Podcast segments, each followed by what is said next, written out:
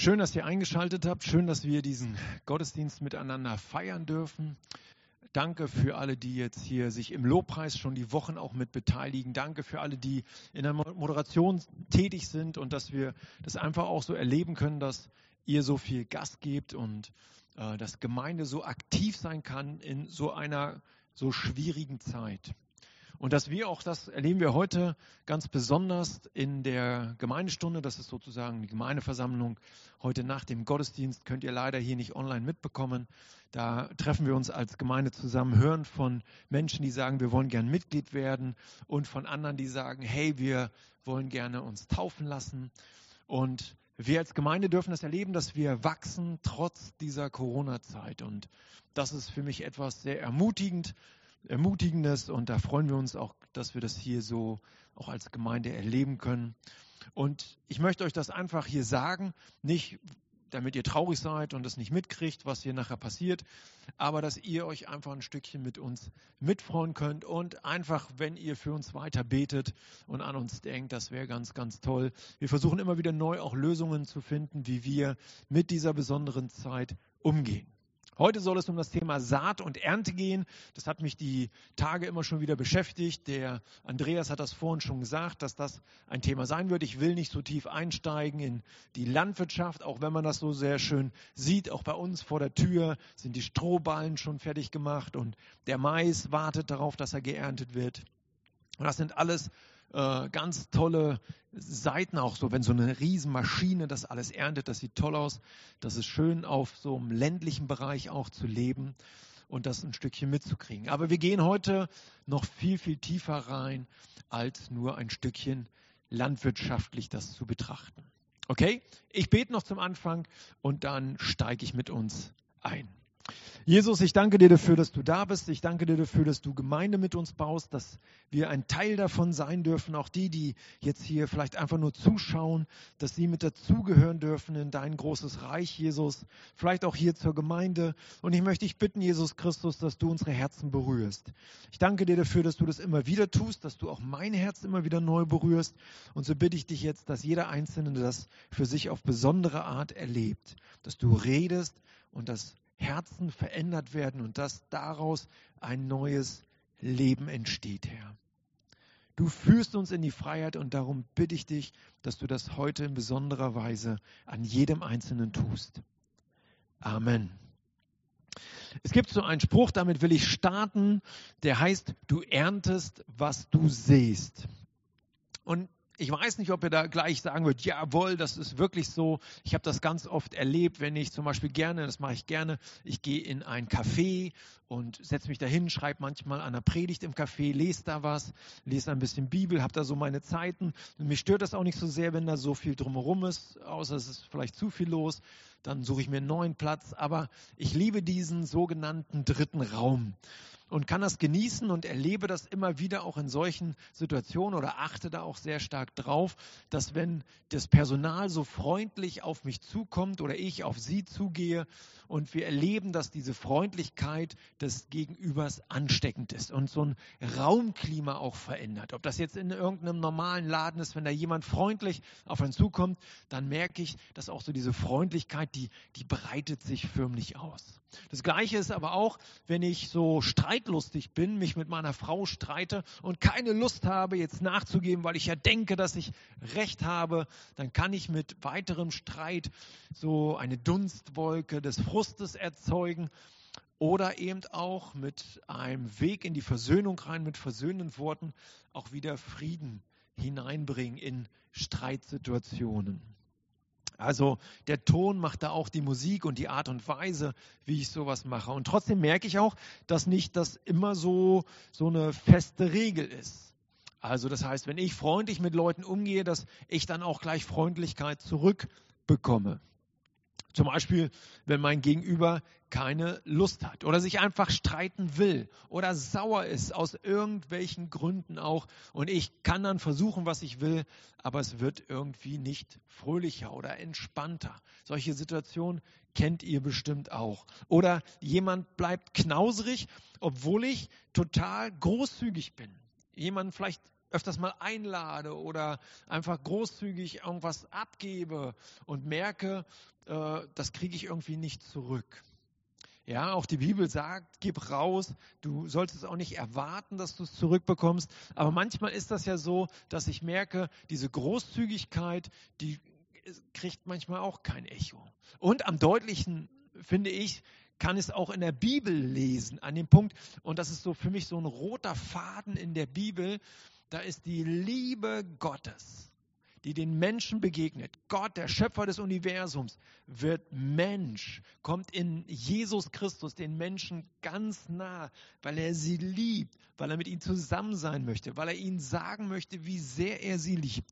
Und zu Weihnachten erzähle ich das oft, da kniet sich Jesus, Gott in Jesus, bei den Menschen nieder und wäscht seinen Jüngern, seinen Kindern die Füße. Ist für mich so ein großes Bild der Liebe Gottes.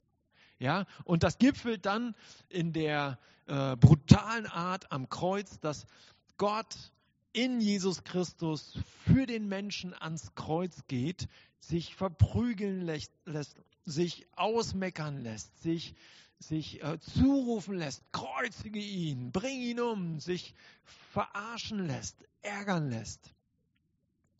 Und er geht ans Kreuz und das ist ja nicht nur körperlich, sondern auch seelisch. Diese ganze Schuld der Menschen geht mit ihm aufs Kreuz. Er nimmt unsere Schuld mit aufs Kreuz, damit wir seine Gerechtigkeit bekommen. Das könnt ihr nochmal äh, zu Karfreitag haben wir das in einer Videopredigt sehr versucht deutlich zu machen, was ein am Tausch, ein, ein, Tausch am Kreuz, wie der stattfindet, was da alles geschieht, könnt ihr euch die Predigten um Ostern nochmal anhören und anschauen.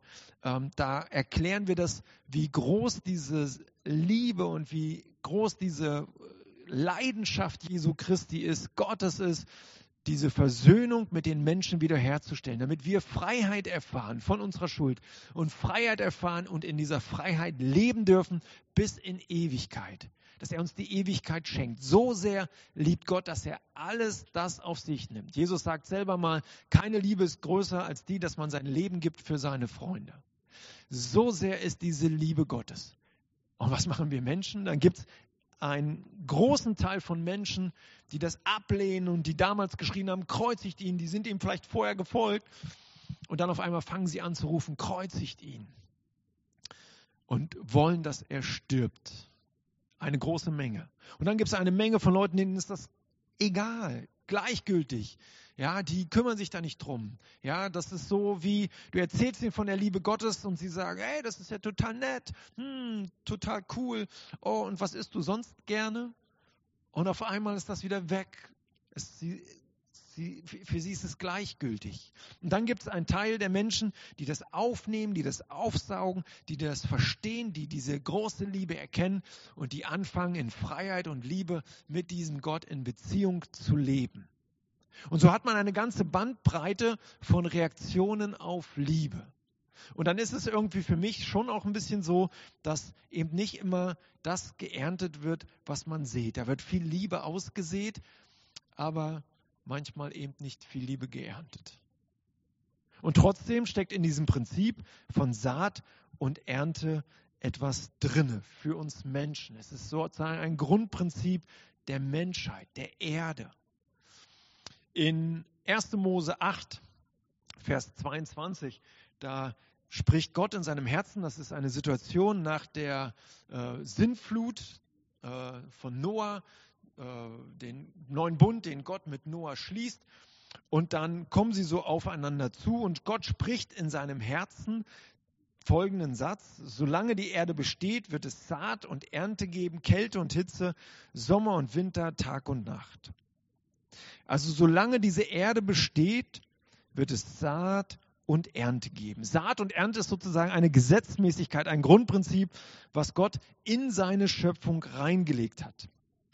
Und in der Bibel wird das deutlich, dass es sich bei Saat und Ernte nicht immer nur um Landwirtschaft, äh, äh, auf Landwirtschaft sich bezieht, sondern dass Saat und Ernte ein größerer Bereich ist. Und dass Jesus ganz oft Bilder von landwirtschaftlichen, also landwirtschaftliche Bilder benutzt, um zu erklären, dass das im Grunde genommen etwas mit unserem ganzen Leben zu tun hat. Saat und Ernte, ein Grundprinzip auch von uns Menschen und von der Art und Weise, wie wir leben.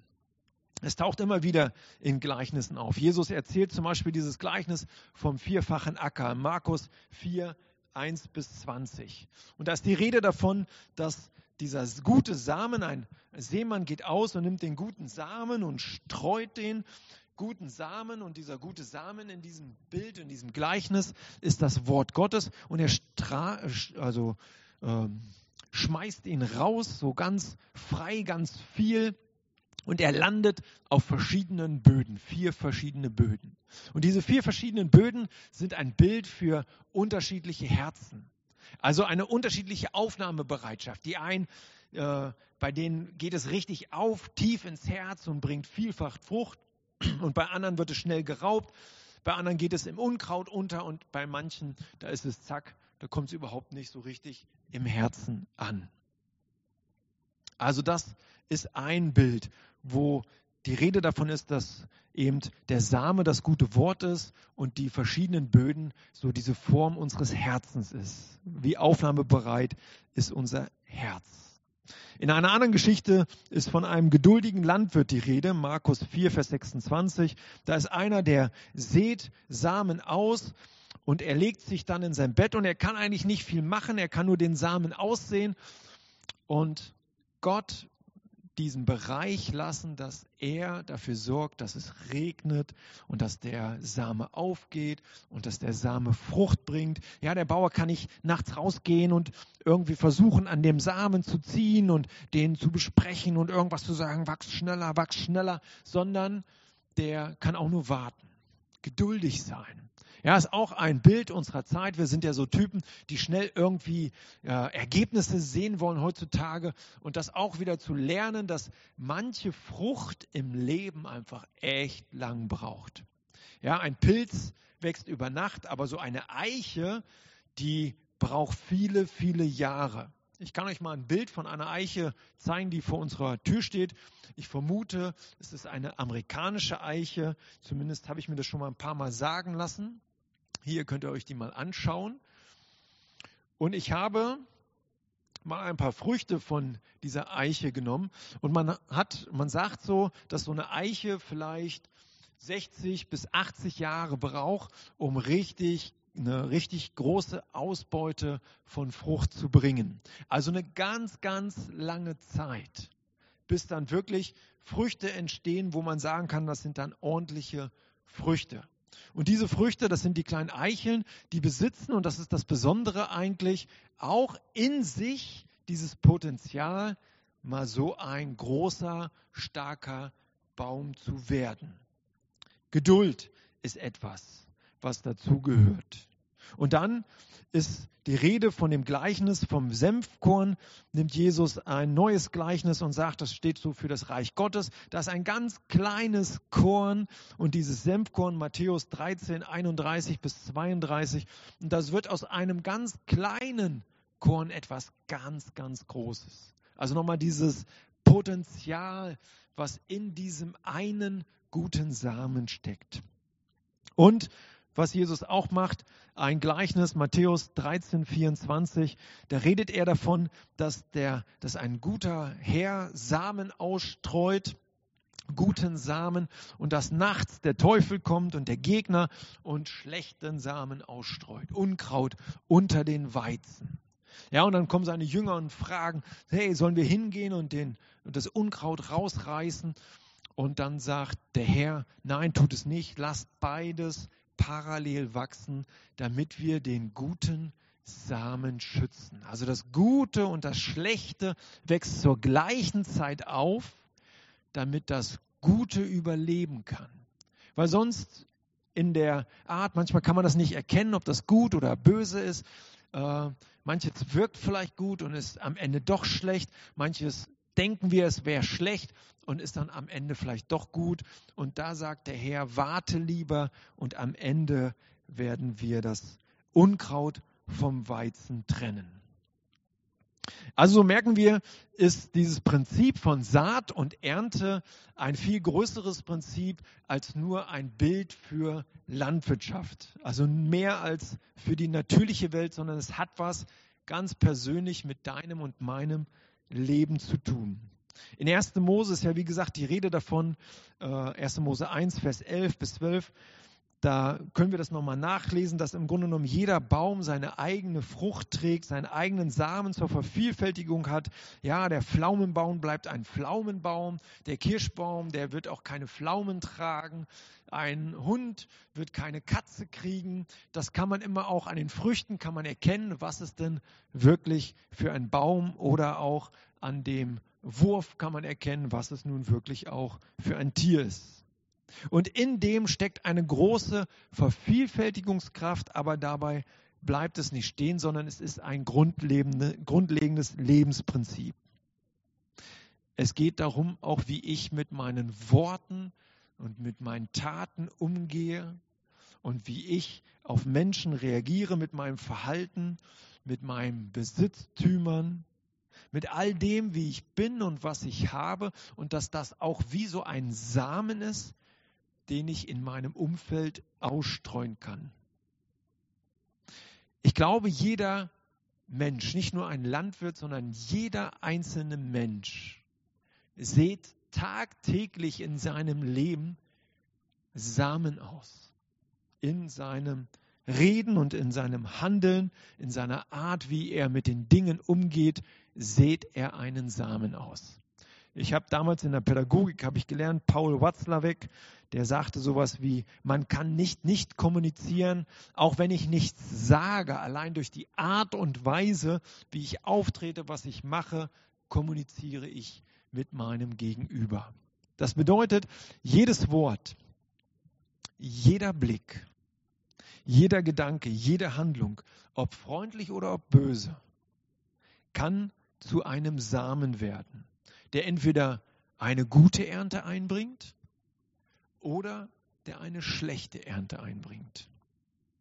Und das Interessante bei Saat und Ernte ist ja, dass die Saat immer kleiner ist als die Ernte oder dass die Ernte immer größer ist, die eingebracht wird. Das bedeutet, ein kleines böses Wort, nur ein Wort, kann wirklich viel Schaden anrichten haben das mal gehört hier, Christian Schwarz in einer der Predigten, die er gehalten hat, dass so manche Sätze sein Leben geprägt haben. Und vielleicht haben dich Sätze in deinem Leben geprägt, wie du kannst nichts, du nichts nutzt.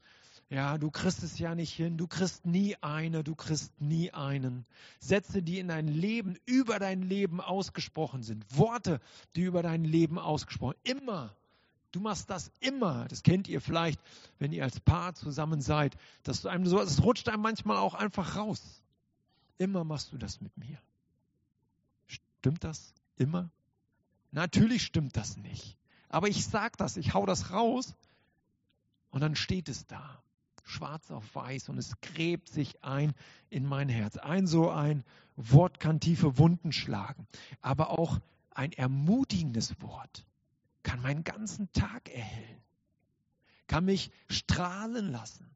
Wenn einer zu mir kommt und mich ermutigt und sagt, danke, danke, dass du zu mir gesprochen hast, danke, dass du mich ermutigt hast, danke, dass du mich gesehen hast. Und jetzt zu Corona-Zeiten ist es nicht einfach, vielleicht auch danke, dass du mich berührt hast. Danke, dass du bei mir warst, als es mir schlecht ging, dass du aufmerksam warst. Ja, und das Ganze dieser Samen, der entsteht, der entsteht im Grunde genommen in meinem Herzen. In Sprüche 4, Vers 23 heißt es, vor allem aber behüte dein Herz, denn dein Herz beeinflusst dein ganzes Leben. Es gibt so eine jüdische Weisheit aus dem Talmud, da heißt es, achte auf deine Gedanken, denn sie werden Worte. Achte auf deine Worte, denn sie werden Handlungen.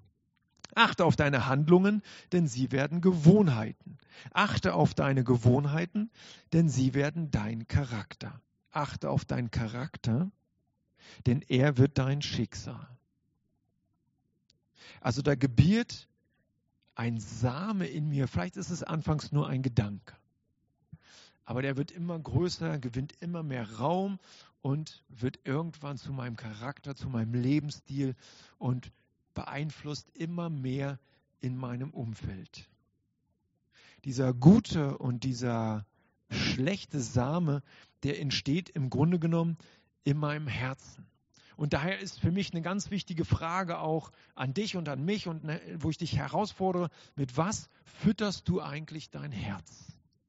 Ich weiß, das kennt ihr bestimmt damals, wenn man so angefangen hat, das erste Mal irgendeinen Horrorfilm zu schauen oder sich Schauergeschichten erzählen zu lassen. Seitdem fing man dann an, irgendwie unter sein Bett zu schauen, ob da noch jemand drunter liegt.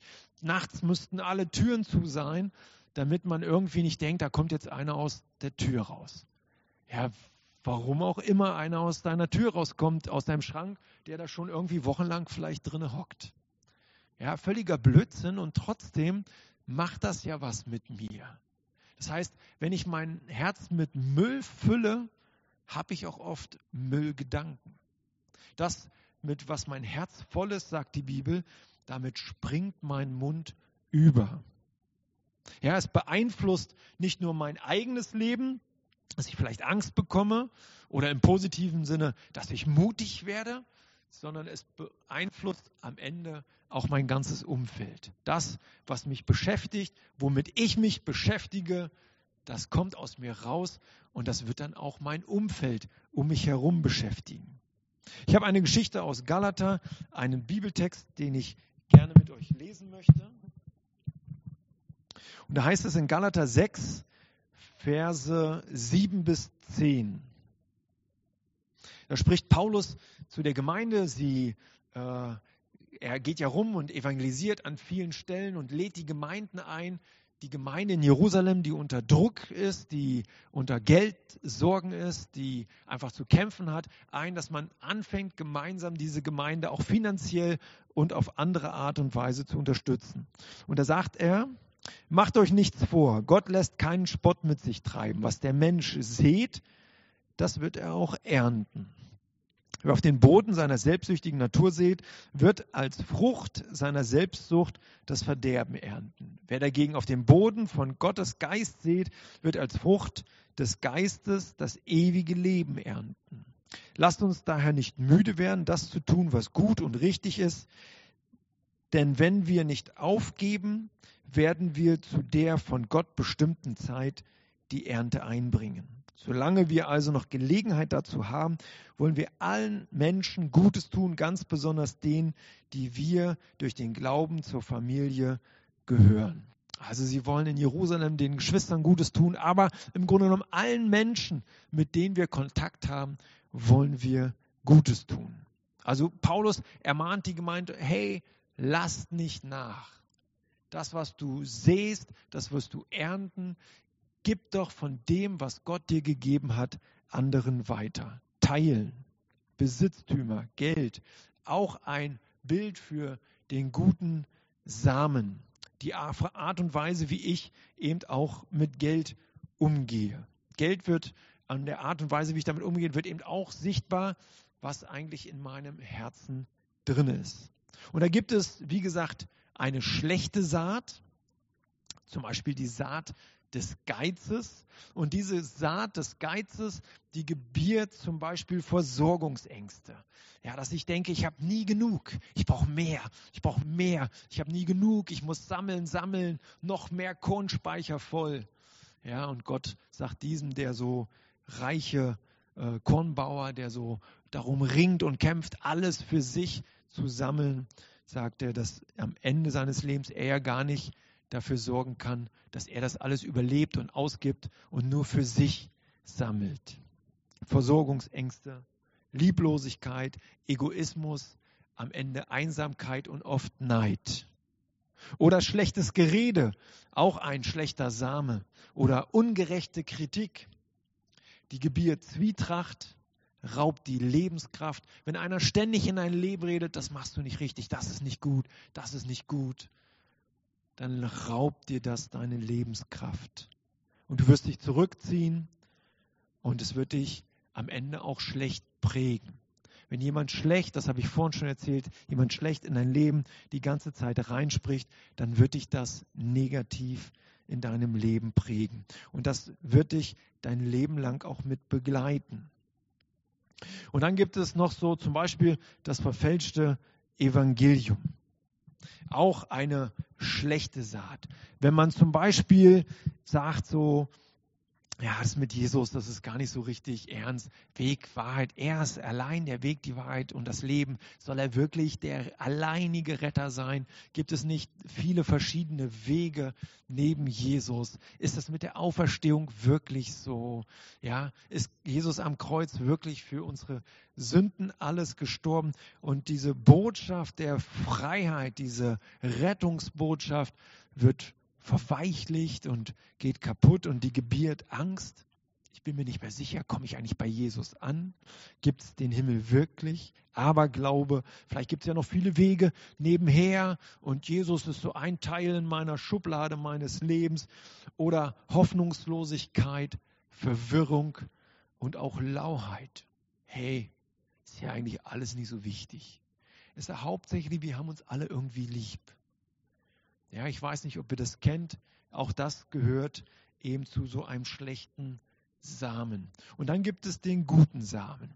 Und das ist die Saat zum Beispiel der Großzügigkeit. Und diese Großzügigkeit, die gebiert Vertrauen, Gemeinschaft, eine Freiheit und eine große Kraft. Wenn eine Gemeinde eine großzügige Gemeinde ist oder eine Gemeinschaft eine großzügige Gemeinschaft ist, dann, dann ist es schön. Das ist einfach schön, da drin zu sein, weil alle haben genug. Alle legen was dazu bei, tragen was zusammen, um gemeinsam viel stärker zu sein und dann noch andere drumherum zu unterstützen.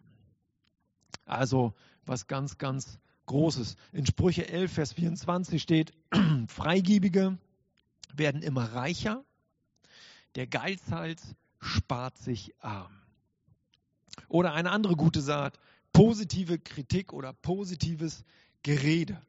Und das gebiert Wertschätzung, das gebiert Wärme, Leben. Leute, die aufblühen, die ermutigt werden, die gestärkt werden, die ihr Leben anpacken. Und es ist so schön, wenn man Leute sieht, die so aus Duckmäuserchen Haltung herauskommen, weil sie immer gesagt haben, du kannst nichts, du bist nichts, du hast nichts. Und die fangen dann an, plötzlich Dinge zu übernehmen, Verantwortung zu übernehmen, zu leiten, loszugehen, mutig zu sein, Fortschritte zu machen, in welchen Bereichen des Lebens auch immer. Eine neue Freiheit wird geboren, eine große Kraft, eine neue Wärme, eine neue Annahme, eine neue Aufmerksamkeit. Worte, das haben wir hier, Wertschätzung, haben wir oft von gesprochen schon, das begleitet uns ja das ganze Jahr. Wertschätzend reden und handeln. Aufmerksamkeit war auch ein Punkt dabei. Nähe, Ermutigung. Und dann gibt es da diese gute Saat der Dankbarkeit, des wahren Evangeliums. Und dieses wahre Evangelium gebiert eben neues Leben. Ja, dass Jesus für dich und mich gestorben ist und dass das stimmt. Und dass Jesus den Tod besiegt hat. Und dass der Tod keine Macht mehr hat. Und dass es einen Weg in den Himmel gibt. Und dass wir das wissen dürfen. Und dass es jetzt schon die Möglichkeit gibt, mit Jesus verbunden zu sein. Und diese Ewigkeit jetzt schon in meinem Herzen zu tragen. Und nicht erst zu warten, dass hoffentlich wir in den Himmel kommen, sondern Jesus jetzt schon in mein Herz schreibt, dass ich sein Kind bin. Römer 8 steht das, dass ich sein Kind bin, dass ich zu ihm gehöre. Und dass ich neues Leben in mir trage, weil er sein Leben für mich gegeben hat. Rettung, Freiheit, Hoffnung, Versöhnung mit Gott und Versöhnung miteinander. Das sind Früchte, die entstehen, wenn guter Same gesät wurde. Hey Leute, ich bin schon am Ende. Es geht darum, dass du, dass ich, dass wir anfangen, diesen guten Samen zu sehen. 2. Korinther 9, Vers 6 ist die Rede davon, wer spärlich sät, der wird auch spärlich ernten. Paulus fordert uns heraus, diesen guten Samen nicht zu verstecken und für sich zu behalten, sondern diesen guten Samen auszusehen. Und es nützt keinem etwas, wenn wir diesen guten Samen einfach so in unser Schmuckkästchen packen. Sagen, oh, ich will den für mich behalten, sondern ihn in die Erde stecken, damit daraus gute Frucht entstehen kann. Und als letztes, ich glaube, dass es manch einen von uns gibt, der viele schlechte Samenerfahrungen gemacht hat, wo Schlechtes ins Leben reingesprochen ist und wo in mir die Frucht der Bitterkeit entstanden ist oder der Traurigkeit, einer tiefen Depression, einer Angst und einer Sorge und vielen anderen Dingen mehr. Jesus sagt, ich darf all diese Dinge, die mich abhalten von der Herrlichkeit, von dem Leben Gottes, darf ich zu ihm bringen und ihm hinlegen und er nimmt sie mir weg. Er will in mir wohnen mit seiner Herrlichkeit, mit seiner Kraft, mit seiner Vergebung, mit seinem Mut, mit seiner Freude, mit seiner Freiheit und reißt diese Sorge und diese Angst und diese schlechten Samen aus meinem Herzen. Dafür ist es natürlich notwendig, immer wieder mich auch füllen zu lassen von seiner Liebe, von seiner Kraft und diesen Müll, der noch in mir steckt, ihm wirklich zu bringen. All meine Verletzungen. Hey, und das wünsche ich euch, dass ihr das erlebt, dass ihr diesen Müll in eurem Leben zu ihm bringen könnt und erfahrt, wie der gute Samen, den er schenkt, in eurem Leben aufgeht und ihr Leute seid, die diesen guten Samen weitergeben und Frucht in Leben um euch herum geschieht. Zum Abschluss, wirklich Schluss, dann höre ich auf. Eine kleine Geschichte. Ein junger Mann hatte einen Traum. Er betrat einen Laden. Hinter der Ladentheke sah er einen Engel. Hastig fragte er ihn, was verkaufen Sie? Der Engel gab ihm freundlich zur Antwort, alles, was Sie wollen.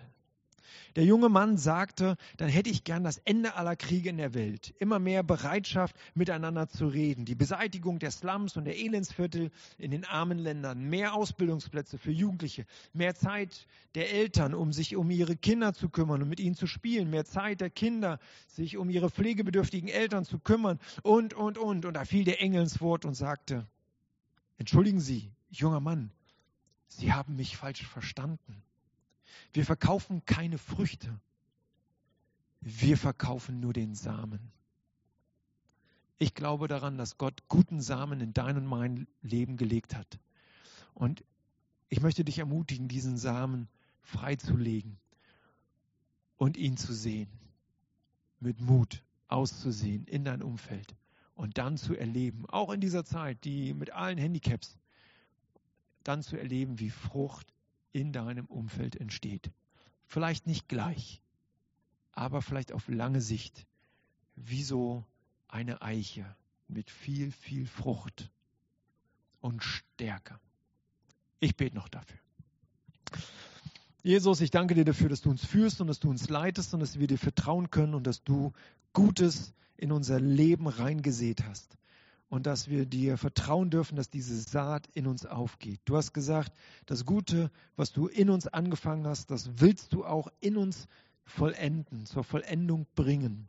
Herr, und darauf vertraue ich dir. Danke, dass du das tust und bei jedem, der jetzt das gehört hat, dein Wort, dass es ja aufgeht und es Frucht entsteht und dass die Frucht viel wird und positiv und das Leben vieler Menschen verändert. Dafür danke ich dir, Jesus. Danke, dass du da bist und dass wir dir vertrauen dürfen, durch und durch.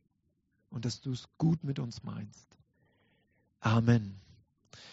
Ich wünsche uns jetzt eine gute Zeit in der Anbetung mit Viktor und mit äh, Sonja zusammen, dass ihr diese Zeit nutzen könnt. Stellt ruhig den Fernseher oder euer Handy laut, singt kräftig mit und genießt die Zeit mit Gott und bringt alles das, was zwischen euch und Gott steht und lasst euch von ihm ermutigen. Er redet zu dir und zu mir.